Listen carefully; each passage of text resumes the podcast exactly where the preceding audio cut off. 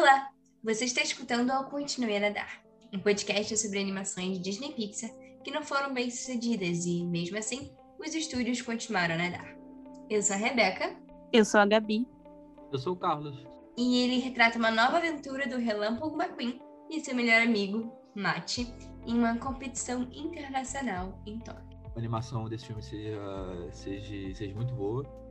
É, Carros 2 acabou não ganhando nenhum prêmio. É, e se a gente for fazer uma comparação com o Carros 1, é, nesse filme tem um, o seu roteiro ele é muito inferior, tipo assim, se for comparar com, com tanto com o Carros 1 quanto os outros filmes da, é, da Disney, eles usaram de combustível, né? Tipo, que, que tinha no, no filme. Sim, exatamente. Uma outra coisa que chama atenção é que o primeiro filme, ele é um filme tipicamente americano. Ele se passa no, acho que Arizona, né? E tem muitos, é, é como, como se fosse uma nostalgia para americanos, enfim. Fala um pouco do caipira americano, tipicamente americano e tal.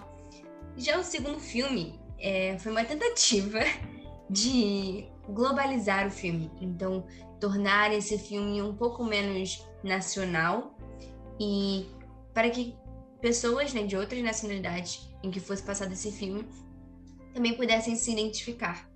Mas, enfim, não foi tão bem feito. A ideia, a ideia foi justamente é, trazer esse, esse evento, pensar em um evento automotivo conhecido internacionalmente e que esse evento seria realizado, então, em Tóquio.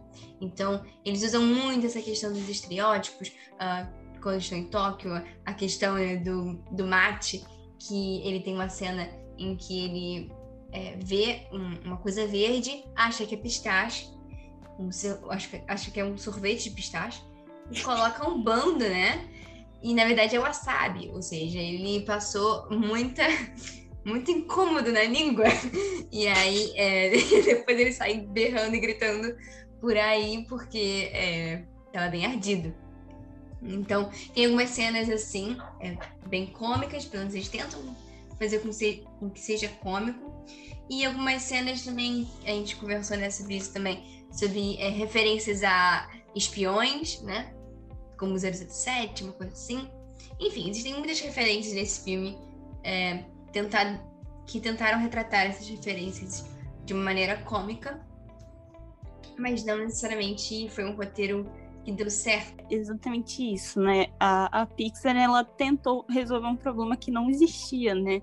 Na questão da globalização, porque todas as crianças e até adultos que assistiram Carros, Carros né, o, o original, é, se identificavam, porque era um filme, né? Que era uma história de enfim, num, num carrinho que era orgulhoso, carro de corrida orgulhoso, e ele aprendeu como é que é uma família e tal. Isso é uma característica de, de quase, né, com exceção do Carros 2, é uma característica dos filmes da Pixar, de ter uma história que, é, que ela é real, tipo, que ela é comum para meio que universal, né, para todos os seres humanos. Mas Carros 2 não, não tem isso, né? Tipo, é uma história real, tipo assim, de, de ser, né, que, todo, que a humanidade consegue é, entender, mas de uma ótica diferente. Só que a diferença é que Carros 2 não tem isso muito superficialmente, né?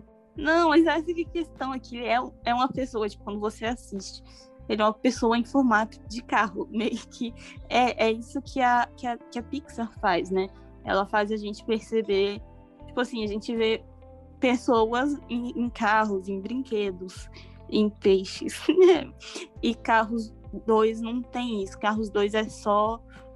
É, ele não tem um, um enredo próprio, mais ou menos. Ele só é que a gente já tinha falado, né? Ele tem alívio cômico, ele tem referências a outros filmes, ele tem o, o vilão de plot twist, mas ele não, não, tipo, não tem nenhuma coisa que sustente ele.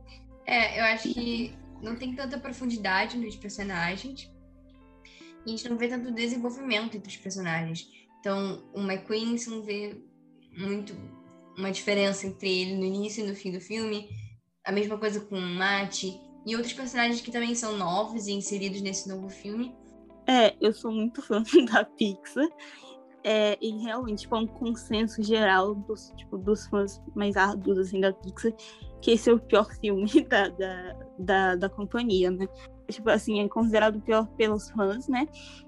Mas, de alguma maneira, ele também é ignorado pela própria Pixar. É, isso é uma coisa interessante, porque é, foi um fracasso de história, né?